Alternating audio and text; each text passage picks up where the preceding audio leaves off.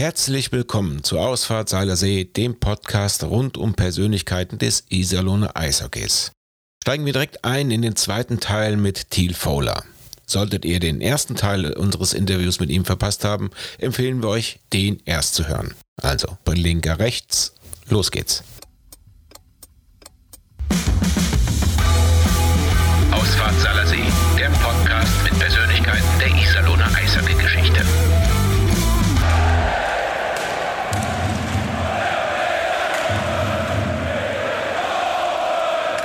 2001 nach deiner äh, ersten DL-Saison war dann aber die Schulter, was glaube ich, war dann kaputt, dass dann die Karriere auch im Prinzip zu Ende war und du dich dann für eine Trainerlaufbahn entschieden hast, neben Greg Poss als Co-Trainer in Iserlohn. Ähm, jetzt hast du gerade ja sehr äh, ausführlich darüber erzählt, wie viel Spaß du hattest, wie, wie schwer war es dann vielleicht auch in gewisser Weise als Trainer ein bisschen mehr Vorbild zu sein und vielleicht auch mal eine Spaßbremse zu sein? Ja, yeah, I mean, um, you know, das war, da waren mehrere Verletzungen. Uh, ich glaube, die Art und Weise, wie ich gespielt habe, ist, ähm, ja, irgendwann ist das, ja, ist, ist, auf, ist alles auf einmal zusammengekommen. Ähm, ich habe diese Kreuzbandriss gehabt. Äh, da auch, die haben mir gesagt, dass das, äh, you know, das rechte Knie ist, äh, ja, wird schwierig, Eishockey zu spielen. Und ähm, das, gab, das beginnt nochmals diesem Kampf äh, gegen den Ärzten. Äh, ja, da unheimlich viele Unterstützungen äh, von den Physios.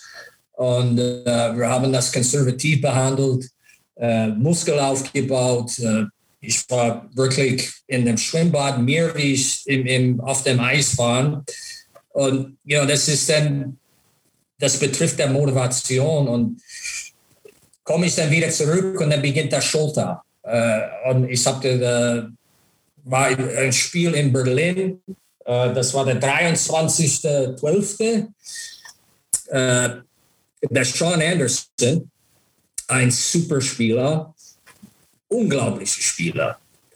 Aber defensiv hat er, wollte nicht immer spielen. Und äh, so, ich habe seine Position übergenommen und das war ein Gegenzug. Und ich vergesse das nicht. Äh, damals, es gab äh, ja, Haken halten war, war erlaubt. Und das muss man nur das irgendwie kennen, äh, was erlaubt ist und was nicht erlaubt ist. So, ich hatte damals der Steve Walker, äh, ein großartiger Spieler von Berlin, hinten das Tor gehabt. Ich habe meine linke Hand auf seine Trikot und ich habe ihn festgehalten und ich hatte da damals in meine Handschuhe äh, der Leder, meine Fingergriff. Ja, das war immer, jeder Spieler hat das. So, ich konnte wirklich fest auf seine, seine Trikot halten. Und das habe ich getan. Und äh, da kommt die Alexander Hicks da, in dagegen.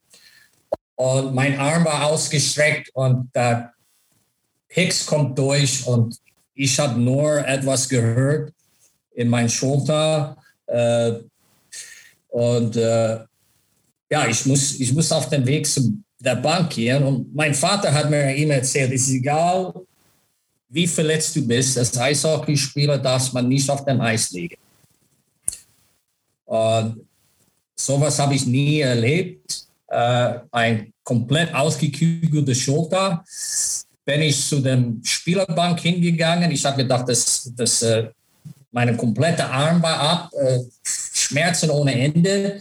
Äh, gehst dann zu Dieter Gruder, unser Physio, er kommt rein und sagt, es ist kein Problem, kein Problem.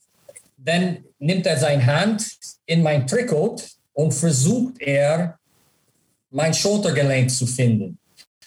Und mein Schultergelenk war nicht da. Es war wirklich dann, ist, ist relativ nach unten gerutscht. Ich habe gesagt, okay, wir müssen zum Krankenhaus. Bin ich zum Krankenhaus gegangen in Ostberlin. Äh, war ein sehr kleiner Arzt da. Plan war, er spritzt mich voll und mit diesen Muscle Relaxers, dass das Gelenk irgendwo beweglich ist und dass der Schmerzen irgendwie weg ist. Und dann versuchen wir, äh, mein Arm über einen Tisch und er zieht diesen Arm und wir versuchen, dass der Schulter irgendwo wieder reingeht. Und äh, das hat das schon ein paar Mal, äh, paar Mal hat es nicht funktioniert. Äh, letztendlich auf das letzte Versuch oder hatte ich Weihnachten in Ostberlin verbringen müssen, in einem Krankenhaus. Äh, wollte ich nicht. Und äh, ja, dann bin ich auf den, auf den Bus gekommen und ich habe als Kapitän Weihnachtsgeschenke, da hatte ich so ein paar Kisten Bier, weil wir ein paar Tage frei haben, eine lange Fahrt. Und äh, die Jungs, da waren eine Flasche Bier übrig. Die haben mir eine gegeben und äh, da hatte ich für die nächsten acht Stunden, neun Stunden Karten gespielt, viel Geld verloren, weil ich da unten die Medikamente war. Das war meine Ausrede. Und äh, ja, aber dann beginnt diese, wo ich dann viel Zeit in Reha, wenig auf dem Eis. Und dann kommt das irgendwann die Überlegung von meiner Seite, wenn ich das nicht Eishockey spielen, wie ich das will. Ich will nicht irgendwo jetzt in die zweite Liga gehen. Äh, ich will lieber meine Karriere beenden äh, in Iserlohn und ich war sehr, sehr froh, dass dieses Angebot damals gekommen war, als Co-Trainer äh, mit Greg zusammenzuarbeiten. Und ja, das hat auch richtig, richtig viel Spaß gemacht. Und wir haben tolle, tolle Teams gehabt damals. Ja, eines der, der tollsten Teams war bestimmt das 2002, 2003, was ja am Ende, also das ist so neben 2007, 2008 die Playoffs gegen Frankfurt in Iserlohn ja immer noch so das Thema, der, der letzte Spieltag gegen Krefeld 8-1 gewonnen. Dann gab es die Gerüchte, dass äh, ich glaube, es war Hamburg gewinnt gegen Frankfurt und damit wären wir auf 8 gewesen. Ähm, wie, wie hast du die Saison Gänze erlebt. Also waren tolle Spieler da, aber auch, auch dieses ja am Ende tragische Ende der Saison und Abschied von Greg Poss. Ja, I mean, you know, das war, das war nochmals. I mean, wenn, wenn, du eine gute Mannschaft hast, äh, Coaching ist leicht. Äh, you know, du musst, du musst wirklich nur aus dem Weg gehen. Äh, du musst die leiten, du musst die äh, irgendwo zusammenbilden. Äh, aber am Ende, äh, die besten Mannschaften, die führen sich dann selbst aus der Kabine. Äh, und das haben wir wirklich dann tolle, tolle Spieler, der, der, der, Dougie, der Dougie Ass, der Jimmy Wade, I das für Jimmy Wade aus Essen bekommen hat. Äh, damals war ein Profi, dass wir, dass ich nicht gesehen hatte, wenn ich ehrlich bin. Ex-NHLer, ich habe ihn als damals als Co-Trainer eine von meinen äh, äh, äh, Aufgaben waren, sicher zu sein, dass die zu Hause gut waren, dass die, dass die Frau passt, dass, die, dass das wirklich alles stimmt, weg von der Eisfläche. Und dann gehe ich zum Jimmys äh, erste Wohnung und äh, er sagt, hier, ich brauche Schränke. Ich sage, Schränke? Das, da, da ist eine. Nein, nein, nein, nein, ich brauche diesen Wand, muss ich komplette Schränke haben. Ich sage, du, das ist ein Schlafzimmer. Wie, was, was hast du denn? Und er sagt, ja, schau mal hier. Und er hat ohne Witz 30 Anzüge, sowas von Klamotten, professionell, Hugo Boss, die Beste von die Beste. Und das war der Jimmy Wade. Der Jimmy Wade war ein Profi, dass man eine bestimmte Erwartung, er hat, er hat viel Geld verdient, er trägt das nicht, dieser Anzug, dass er, er wird größer wie die anderen, aber das hat zu ihm gepasst. Und Jimmy Wade war unser Leader in der Kabine. Einzige Regel ist, du darfst nie sein Handtuch oder seine Schiene irgendwo anpassen. Er hat ein kleines Tuch, äh, Tuch äh, das er immer zusammengerollt hat. Ist in der Drittelpause, sein Kopf ist unten, da, da faltet das Ding zusammen nochmal alles auseinander. Äh, aber das für unser Betreuer, der Gunning, der Handtuch. Er hat mehr Panik, dass jemand seine Handtuch verliert, weil er war freundlich für das, wenn der Jimmy nicht da war. Äh, aber der Jimmy war der Leader, weißt du, dieser Torhüter, dass man sagt, okay, er hält alles. Äh, damals hatte der Woody äh, für uns auch äh, Spiele geklaut, wenn er heiß war, du hast gewusst und beginnt dieses Selbstvertrauen. Äh, aber der, der, die, die anderen Spieler, das, der Kinger, der Barcelones, das, I mean, wenn das alles in der Kabine passt, das war für uns einfach. Und diesem Saison, ich glaube, das letzte Spiel war Hamburg in Kassel. Und wir haben das irgendwie mitbekommen auf der Bank, dass ich glaube, Hamburg lag hinten. Das war der Umzug von München nach Hamburg dieses Jahr. Der Simpson war Coach.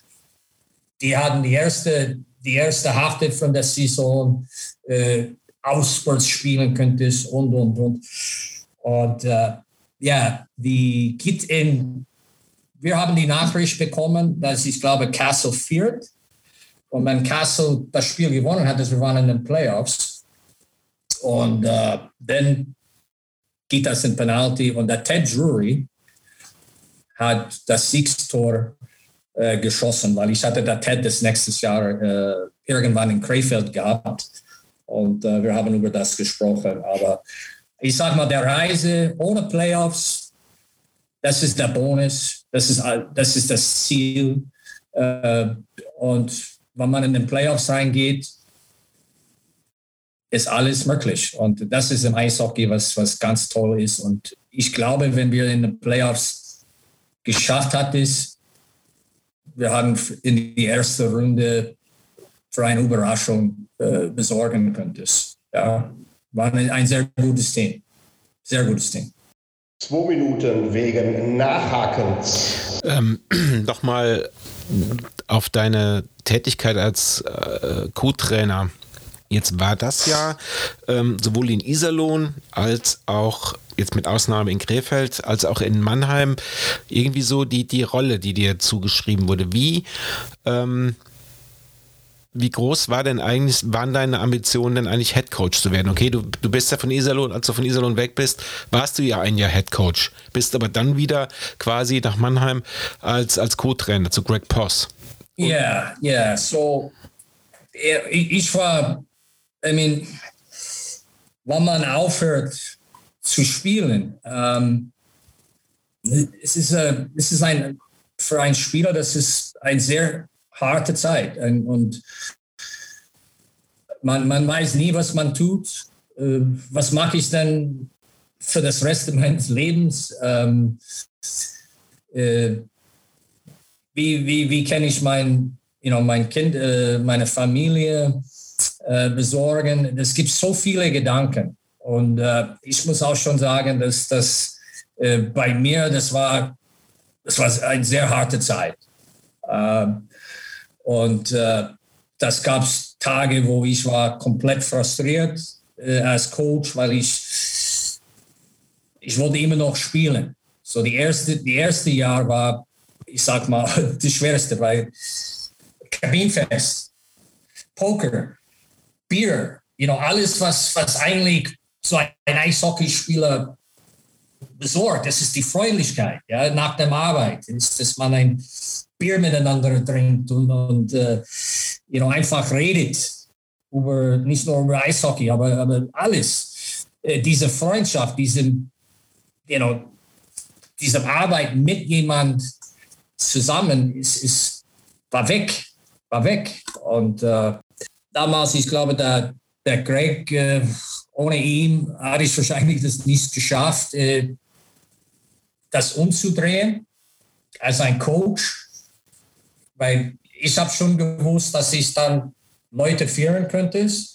Ähm, ich bin ehrlich, ich habe wahrscheinlich in, innerhalb deutsches Eishockey äh, nicht die beste Ruf.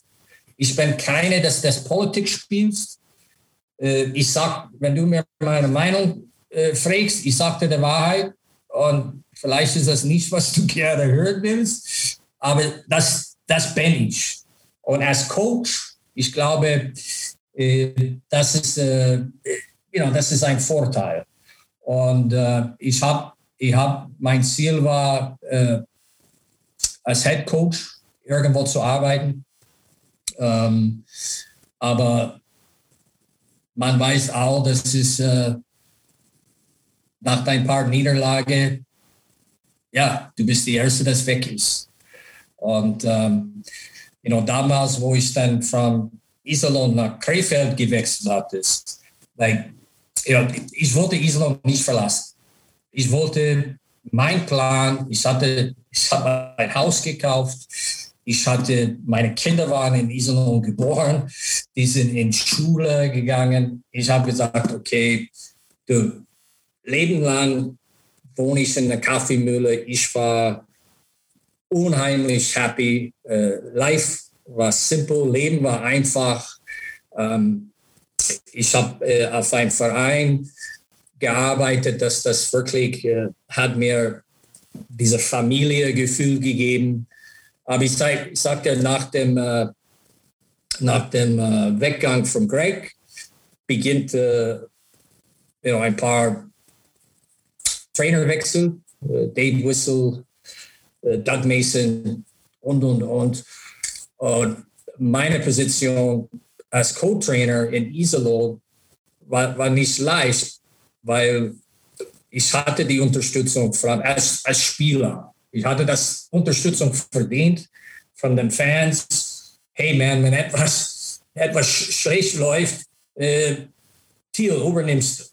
Und ich weiß, dass es für, für viele Coaches auf dieser Stelle äh, vielleicht Unruhe. Ja, und äh, ja, so ich hatte, ich hatte meinen Weg äh, von Iserlohn äh, gehen müssen. Ähm, ich habe auf ein sehr hohes Risiko gewechselt nach Krefeld. Weil Krefeld ist, äh, war damals äh, sehr schwer. Äh, die sind ein paar Jahre äh, weg von einer Meisterschaft. Finanziell war den auch nicht, was die vorher hatten. Ähm, viele Coaches gefeuert. Äh, ich war damals der jüngste Chefcoach, Head Coach in der DL. Uh, und uh, you know, ich hatte auch den, in meinem Büro Media Article, der Fowler braucht kein Winterjacke. Das war der erste Headlines. Uh, er bleibt nicht lange. Und uh, man hat dann schon gemerkt, diese Kunst zwischen uh, wie man die Media verarbeitet, wie man die Geschäftsleute verarbeitet. Das war in, in Krefeld äh, etwas extrem, etwas Besonderes, etwas Tolles. Äh, aber you gotta be on your fucking toes all the time. Und äh, wenn wir Spiele verloren haben in Krefeld, äh, da waren am nächsten Tag in der, in der Tribüne waren Coaches Peter Inacek, Mike Settle, ja, da waren die Nächste.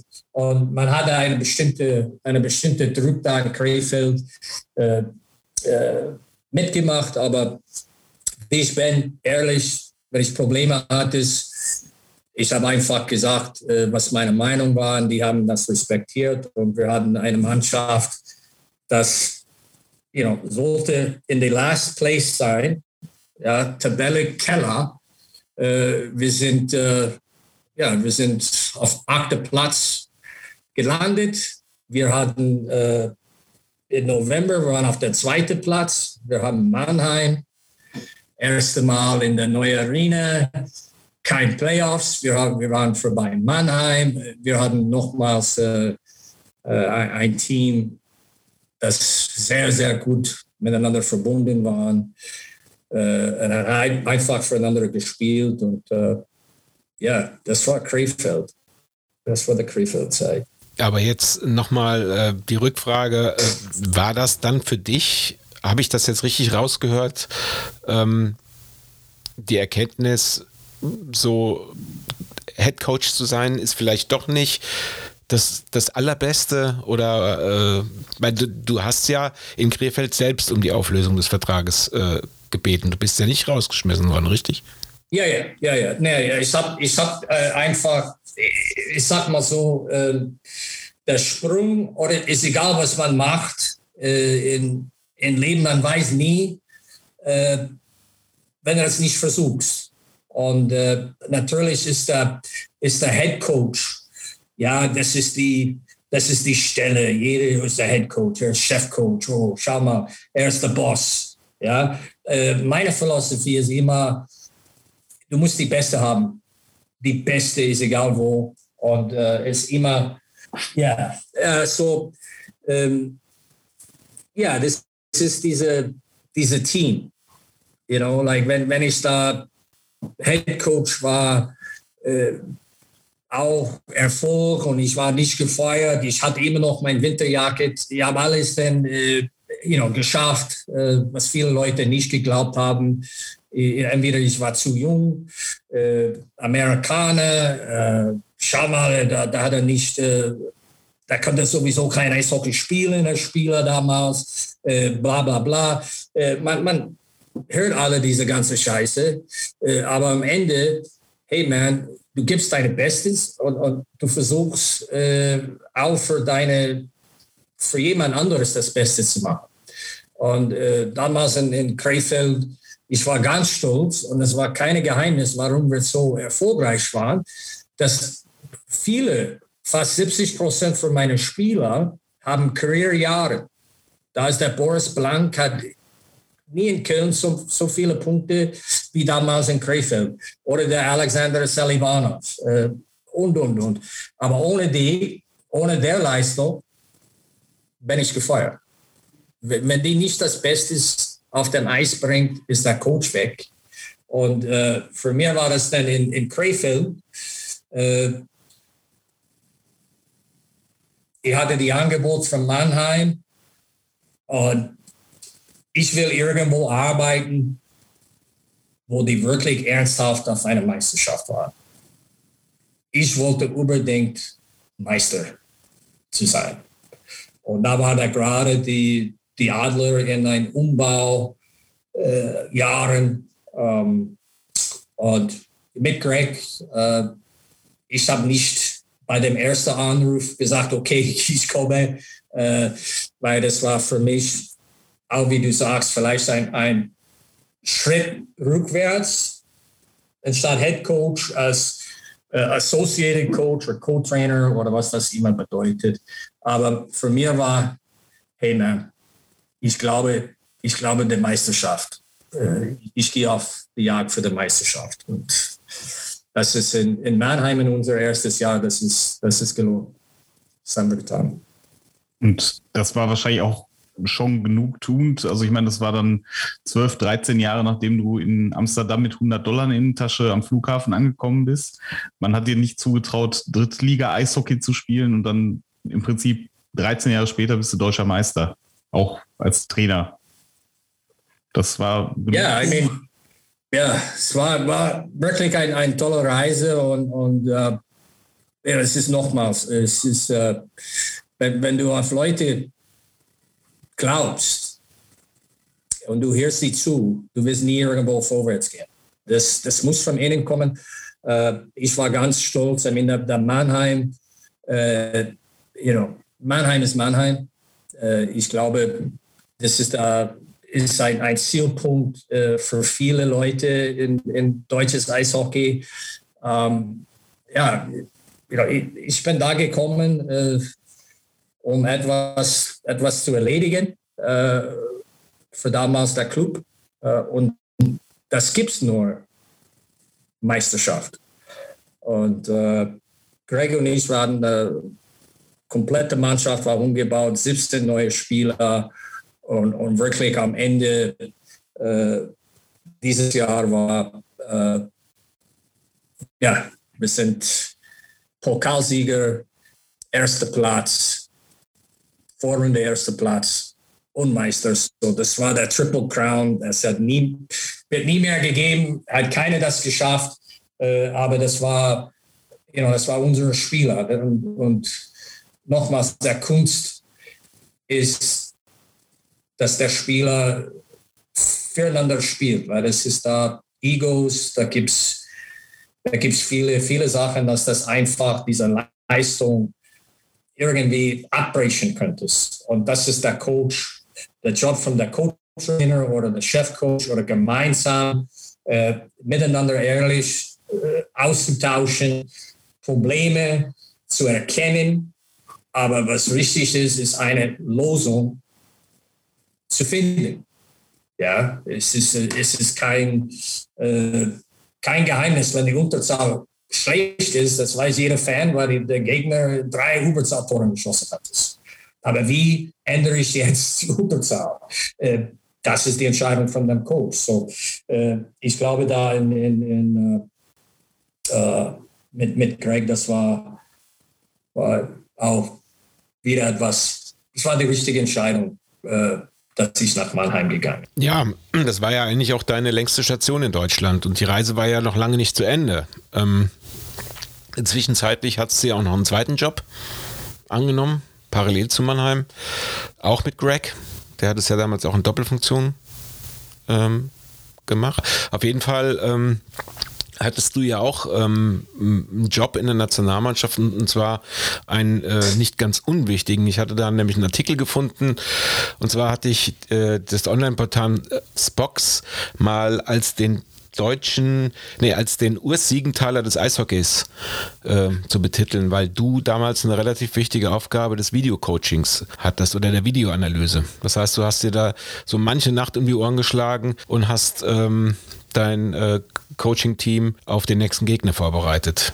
Yeah, I mean, das war, you know, that video, um, you know, nochmals, es ist, das Spiel, das Spiel auf dem Eis hat sich viel geändert. Äh, der Spieler selbst, der Sportler hat viel geändert, aber der Coaching gab auch unheimlich viele Änderungen. Und dass das, äh, dass der Video war, you know, ich glaube, das wichtigste Teil von alles, was man der Coaching gibt. Äh, damals, ich habe für beide die Amerikaner gearbeitet, ich habe für Deutschland gearbeitet auf das Nationalniveau.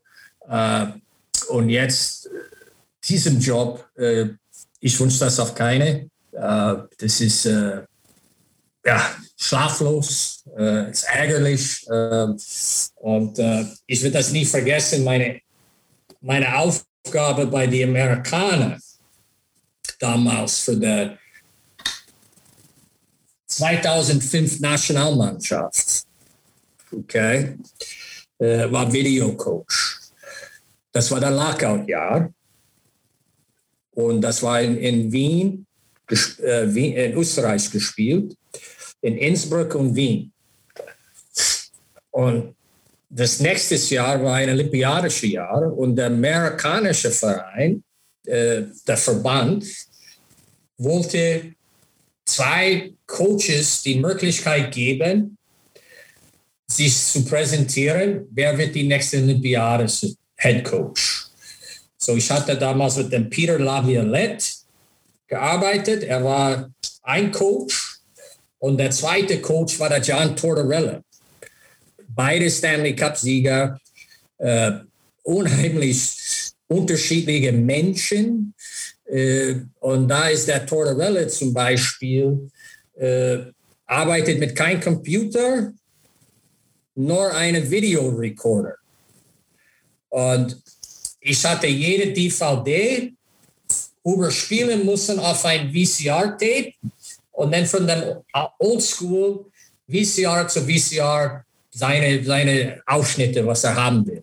Und, äh, aber diesem, diesem Zeit, äh, diesem Job, man lernt unheimlich viel, man schläft wenig und am Ende keiner interessiert, was du sagst. Weil es ist alles äh, Interpretation oder der Coaches äh, aus als Manager, was man nicht, was dieser klassische Fehler ist, einen Plan für morgen zu machen. Der Coach ändert sich das in zehn Minuten, ändert sich alles. Zwei Minuten wegen Check gegen Kopf und Nackenbereich. So als Videocoach habe ich Sachen vorbereitet für, für, äh, für entweder eh, Uwe Krupp, äh, eh, John Tortorella, Peter Laviolette, wirklich mit Stolz, mit Feinheit, vier, fünf Stunden auf diesem Produkt gearbeitet. Und wir kommen zum Meeting, ich baue alles dann auf und auf einmal, na, wir zeigen kein Video. So, diese ganze Arbeit ist, you know, um, um, für nichts, für nichts, but hey, man, man lernt das, es war immer, immer eine, eine coole Erfahrung mit, äh, mit diesem ganzen Spieler. Und äh, dann hatte ich auch die Möglichkeit, nach, nach Amerika zu, Amerika zu wechseln als Coach. Äh, Habe ich auch abgelehnt und äh, wollte ich in, in, Deutschland bleiben. So war auch eine ein tolle, tolle Zeit.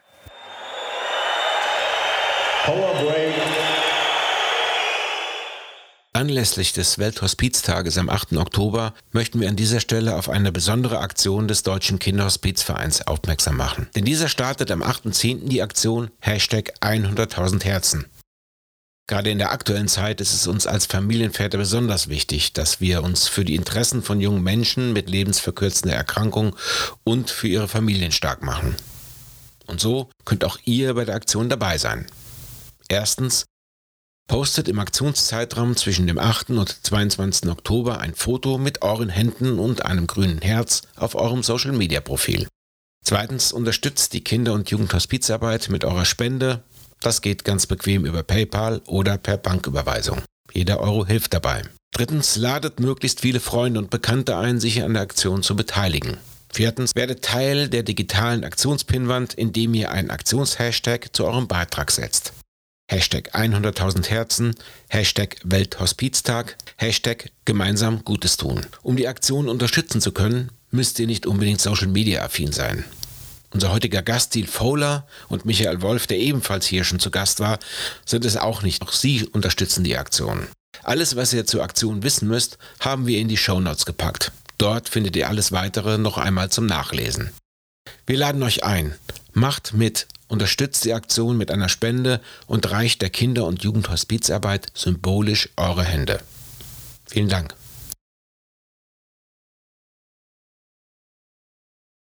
Ja, und äh, die nächste spannende Erfahrung, die du dann gemacht hast, war ja, äh, nachdem du äh, zweimal, glaube ich, Interimstrainer warst in Mannheim, äh, weil da auch eine wilde Zeit war mit Trainerwechseln, bist auch unter anderem auch nochmal auf Doug Mason getroffen. Ähm, ja. Wie gesagt, hast zweimal da Interims übernommen, bevor du dann Manager in Mannheim wurdest. Also nochmal eine komplett neue äh, Aufgabe übernommen hast. Und da glaube, ähm, Du hast ja eben gerade gesagt, du hast einen Abschluss in Marketing, weil ich hatte, hatte das nämlich gelesen, dass du damals unter anderem auch für, fürs Marketing äh, zuständig warst. Und das fand ich jetzt für, für einen Manager eigentlich eher eine ungewöhnliche Aufgabe, weil eigentlich gerade in einem Verein von der Größe Mannheim denkt man ja, dass es da nochmal eine eigene Stelle für gibt. Ja, ich glaube, das ist, äh, ich habe auch in der, in der Zwischenzeit äh, neben Eishockey, ich habe auch meine, mein Masters in äh, Business Management getan, äh, aber auch, ich, ich, ich sag dir, die, äh, you know, die zu managen, äh, you know, das ist, das ist eine große Aufgabe. Äh, ich war auch sehr jung, wenn ich das übergenommen habe. die Angebot war da, äh, nochmals, der, man, man bekommt einen Job im Eishockey, äh, entweder als Spieler, Coach oder Manager, ist wenn Sachen läuft nicht. Ja, man, man, man wechselt selten, wenn alles wunderbar ist. Äh, so, man hat eine Möglichkeit, äh, etwas zu ändern, die, der, der Club will etwas ändern und dann ist es diese gemeinsame Gedanken, diese gemeinsame Vision, äh, wo wollen wir hin, äh, was ist der Plan äh, und you know, man arbeitet dran. Äh, aber you know, da gibt es einen Plan A und hast du drei, vier Verletzte in der Vorbereitung und dann bist du schon auf Plan, you know, G. Uh, so, you know, the, the managing is managing. It's a, it's a day-to-day Geschäft. Uh, du, du bist weit weg von der Mannschaft. Das heißt, du, du hast die Kontrolle nicht, was man unbedingt haben will. Es ist auch manchmal frustrierend. Ähm, aber äh, damals in, in Mannheim ist die, die Zeiten auch international äh, zu arbeiten. Ich habe äh, damals bei der European Hockey äh, Group äh, you know, präsent, äh, eine Präsentation vorgestellt über deutsches Eishockey, unsere Vision ähm, Richtung Champions League, äh, you know, dass man, dass man auch, ich sag mal, eine bestimmte äh, Plan haben, wo, wo, wo, gehen wir hin?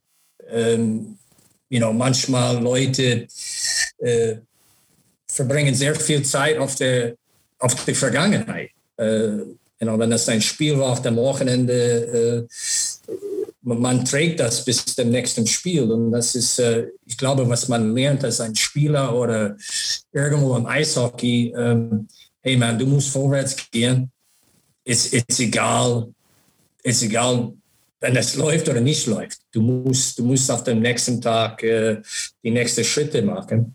Und ich glaube, meine, meine Hintergrund, äh, wie ich aufgewachsen bin, Spielerkarriere, äh, ja, es ist äh, ein sehr untypischer Weg, äh, was ich glaube, für mich persönlich ein Vorteil war, äh, weil ich bin ein, ein leider ein, ein Workaholic.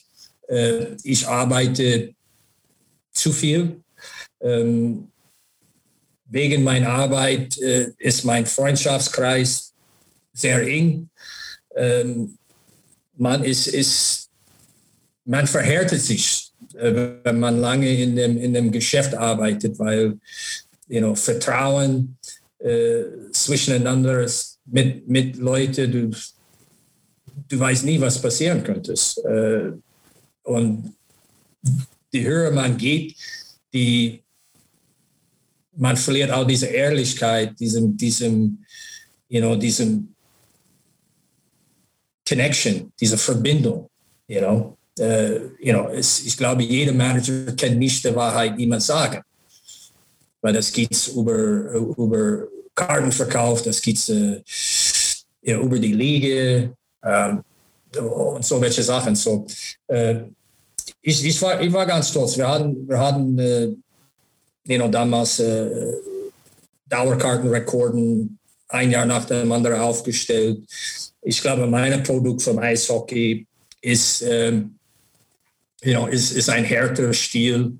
Um, you know, big guys, uh, hard, you know, und, und ich verlange uh, nichts anderes, als was den Fans von mir verlangt hat, ist in Isenlohn. Das ist uh, jeden Tag alles geben und vom Fehler lernen, aber nie irgendwie zufrieden zu sein. Und you know, es war mit Daniel Hopp äh, eine, eine Familie, der Hopp-Familie, was bei mir richtig persönlich ärgert, ist, ist, ist manchmal, was, was die Leute, ohne die zu erkennen oder ohne die zu wissen, wie viel die, die haben gemacht und wird immer noch in der Zukunft für nicht nur Eishockeysport, für die Krankenhäuser sind voll mit Geräten hier in Heidelberg, diese komplette Region.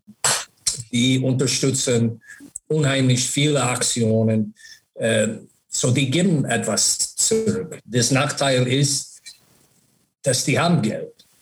Die haben etwas, was viele Leute nicht haben und das, das ist das Geld. Und you know, wenn ich ehrlich bin, äh, in Mannheim, damals in der Zeit in Iserlohn, wenn wir gegen Iserlohn gespielt hatten, ähm, es, es, war hart. Ja, das, das war hart, weil ich stehe jetzt auf der anderen Seite. Ich hatte, Leute haben Geld auf mir geschmissen. Das, you know, das ist nicht, wer ich bin. Like, you know, und das ist nicht, was der Familie Hopp, der Familie Hopp wird dir Geld geben. You know what I mean? Es ist, ist komplett umgekehrt. Aber dieser Ruf, äh, was der Mannheim hat, ist, ich glaube, äh, äh, ja, das habe ich sehr ernsthaft äh, angenommen. Ähm, ja, wir wollen damals auch den Gehälter nach unten bringen. Ähm, ja, und, und einfach eine, eine Mannschaft haben, das zu unserer Stadt passt, äh, zu unserer Fan, das Identität muss stimmen. Ähm, aber das war die Spiele in Iserlohn ganz hart. Wir haben fast jedes Spiel da verloren äh, und teilweise hoch verloren. Ähm, und äh, you know, man hat äh, man hat Sachen gehört, dass das ich habe das persönlich, das ist wahrscheinlich mein, mein Fehler, dass ich das persönlich angenommen habe. Äh, aber das war so extrem, dass ich, äh, you know, ich, ich könnte nicht mehr in die Halle gehen. Ähm, ich, ich bin zu Hause ge geblieben, weil es ist einfach, äh, ich habe mich selbst nicht vertraut, weil ich war wirklich auf, auf der äh, Grenze, wo ich, ich habe gedacht, vielleicht haue ich jemanden um.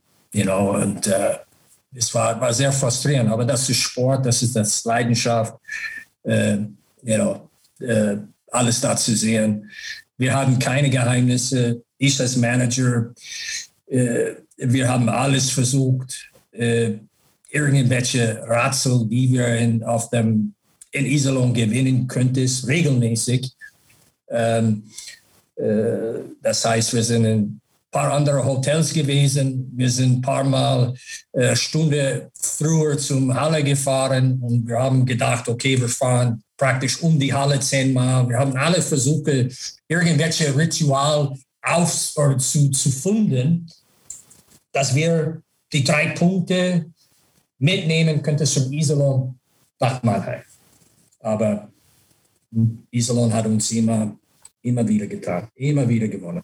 Zwischenfrage, wie war das denn das allererste Mal, als du nicht mehr in Iserlohn warst, wie du das erste Mal quasi als Gästecoach in die Halle gekommen bist?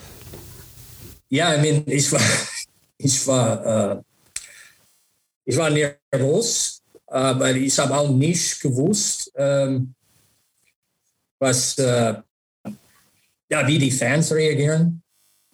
Ja, das war meine erste Gedanke. Ähm, wahrscheinlich auch, ich hatte Angst, dass meine Mannschaft, wie viele andere Mannschaften, äh, sehr schlecht sich präsentieren äh, auf dem Seilersee. Äh, ich wollte das Spiel gewinnen. Ähm, und mit Krefeld, ich hatte, ich hatte äh, weniger Probleme wie Mannheim. Ähm, ich glaube, dass, dass der Mannheim, dieser diese Ruf, I mean, ich war auch, äh, wenn ich, das, wenn ich da gespielt hatte, gegen Mannheim, ey, wenn wir gegen Mannheim gewonnen hatten, wir haben den Stanley Cup gewonnen, wir haben gefeiert. Äh, das ist der Club, äh, das jeder, jeder will schlagen. Und äh, da stehe ich auf der Mannheimer Seite und äh, ja, es ja, ist ein komplett anderes Erlebnis. Zwei Minuten wegen Beinstellens. Du hast ja dann 2015 nochmal als, als Manager die deutsche Meisterschaft geholt. Und da gibt es eine Geschichte aus dem Halbfinale, das ging gegen Wolfsburg. Äh, damals Pavel Groß, der Trainer, da hat er dich äh, 2015 nochmal als fucking Oberligisten bezeichnet. Also es war auf dich bezogen. Das kann man, denke ich, so sagen. Ja. Yeah. Hat, hat dich das damals noch getroffen oder? Ja, I mean, dude, der Pavel ist Pavel. Und jeder, das kennt Pavel, da muss ich nicht mehr sagen. Ja, äh, weil er ist äh, eine komplett andere Typ. Ähm, die, wir haben das genutzt als, als Motivation. Äh, ich war nur sauer, dass er äh, in die letzte Minute zwei Spieler auf dem Eis geschickt hat äh, und hatte da kurz vor dem Bully äh, einen Spieler zurückgeholt. Und ich war, ich habe immer gestanden zwischen die, die Bänke äh, in, in die SAP-Arena. Und äh, ich habe das mitbekommen, dass seine Aufgabe war, der Glenn Metropolitan aus dem Spiel zu bringen. Und natürlich geht der Bully unten, der Metro macht das Bully und dann kommt die, diese Two-Hander äh, Cross-Checker oder Slash. Äh, und you know, das finde ich damals äh, von einem Coach unsportlich. Und ich habe ihm gesagt, dass äh, meine Meinung. Und natürlich hat er nichts etwas gesagt, weil er ein absolut Feigling ist. Weil ein Feigling ist ein Spieler. Und da wollte er nicht mit mir eine Vier-Augen-Gespräch tun. Ich war bereit, genauso wie mit Don Jackson. Ich habe Emotionen, das gehört zum Sport. Und nochmals, ich sage dir meine Meinung, wenn du das nicht verstehen, das ist dein Problem, aber eine faire Lösung ist immer noch zwischen zwei Männern. Wir können das regeln. Er verweigert sich irgendwo in der Kabine und nutzt die Presse und den Fernsehen, diese Aussage zu machen. Was wahrscheinlich bei ihm äh, normal ist, weil so schnell kann er nicht denken, dann hat er wahrscheinlich die 20 Minuten gebraucht, bis er auf diese Ober, Ober whatever the fuck he said. Um, but hey man, that's hockey. Ich hatte, wir, wir, haben, wir haben das heute alles ausgebügelt. Äh, kein Problem. Aber Respekt? Nein, nein, nein. Weil das sollte auch, wie im Spiel, lasst die zwei Spieler, wir brauchen keinen Schiedsrichter, wir brauchen kein Schiedsgericht. Wenn es hart an hart geht, lasst zwei, zwei Männer äh, das, das Sachen regeln. Aber das ist Pavel. Und wir sind deutscher Meister.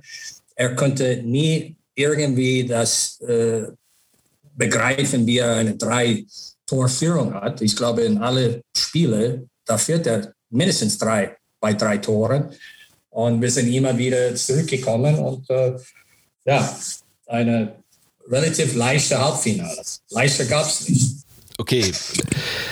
Aber nichtsdestotrotz ähm, war dann deine Zeit 2017 in Mannheim dann doch zu Ende, nach elf Jahren. Ja. Und ähm, ja, du hast es ja eben schon angesprochen, Let's Business.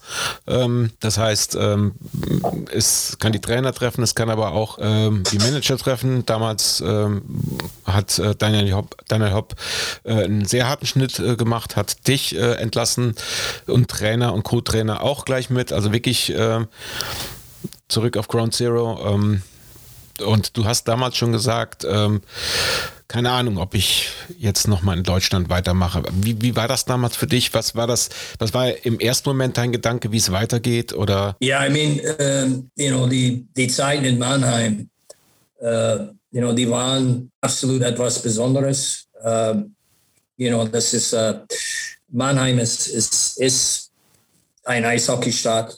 Uh, ist, ist, ist größer wie, wie andere Clubs, äh, aber diesem, diesem Leidenschaft äh, zu der Sport, zu das Team ist, äh, ist auch unbeschreiblich. Ähm, und you know, das fängt an bei, äh, you know, bei Daniel, ähm, wie er als äh, Chef von die Adler äh, alles für die Spieler tut. Äh, und mit diesem, know, in Mannheim, da ist eine bestimmte Erwartungen, da ist ein bestimmter Druck. Äh, ich hatte das ist immer als ein, ein Challenge äh, getan und ich sag mal, es war nicht immer, ist nicht immer leicht. you know, was ich dir sagen könnte, ist, ist jede Mannheim holt das Beste raus von jedem Gegner. Es ist egal, wo wir spielen. Wir sehen immer das A-Spiel von, äh, von unseren Gegner und äh, es, ist, es ist nicht leicht, da äh, you know, zu gewinnen. Es ist nicht, wir haben das gleiche, wir spielen mit der gleichen Mannschaft und der gleichen Schreiben und äh, aber you know, am, am Ende, ich glaube persönlich, äh, ich hatte, war richtig ausgebrannt, war richtig auch gestresst. Äh,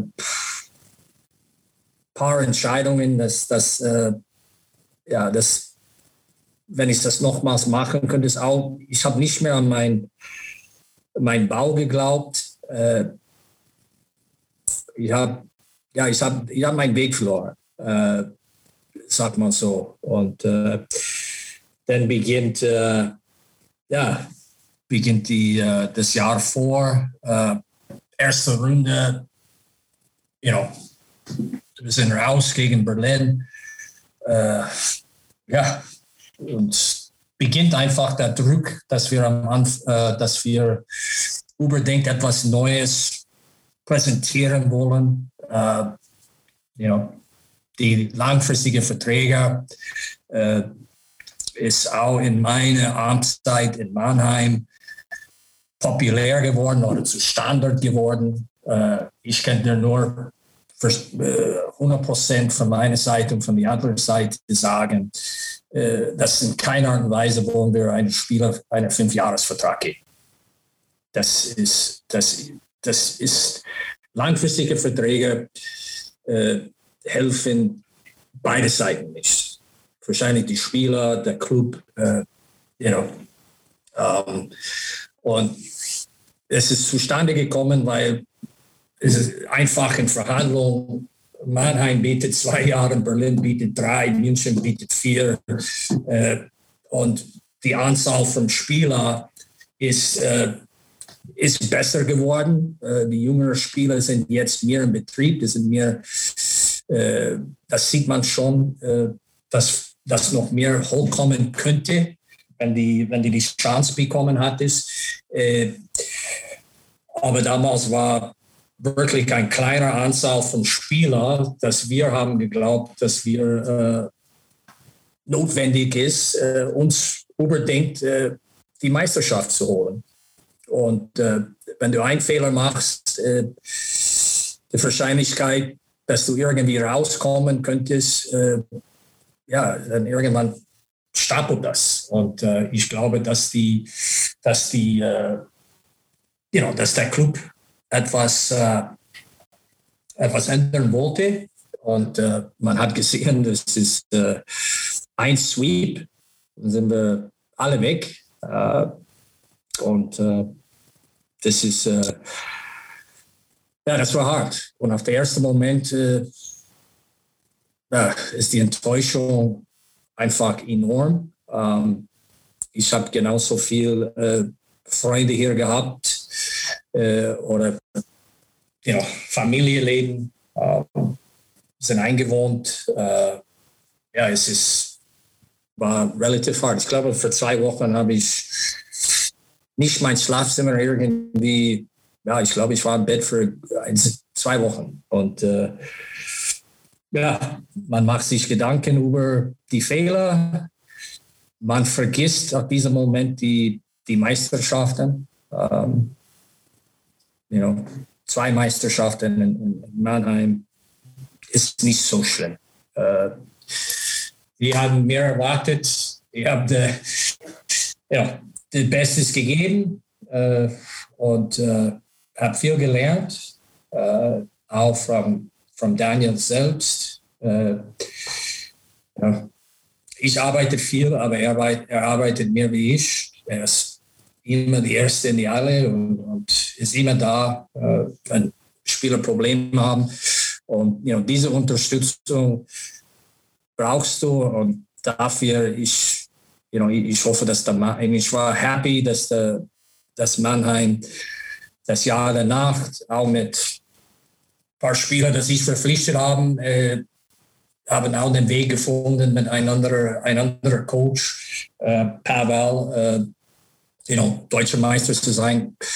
You ich, ich war ganz happy für die. Das war der zweite Teil des Interviews mit Thiel Fowler. Im dritten und letzten Teil hat er noch ein paar richtig gute Anekdoten für uns parat. Freut euch drauf.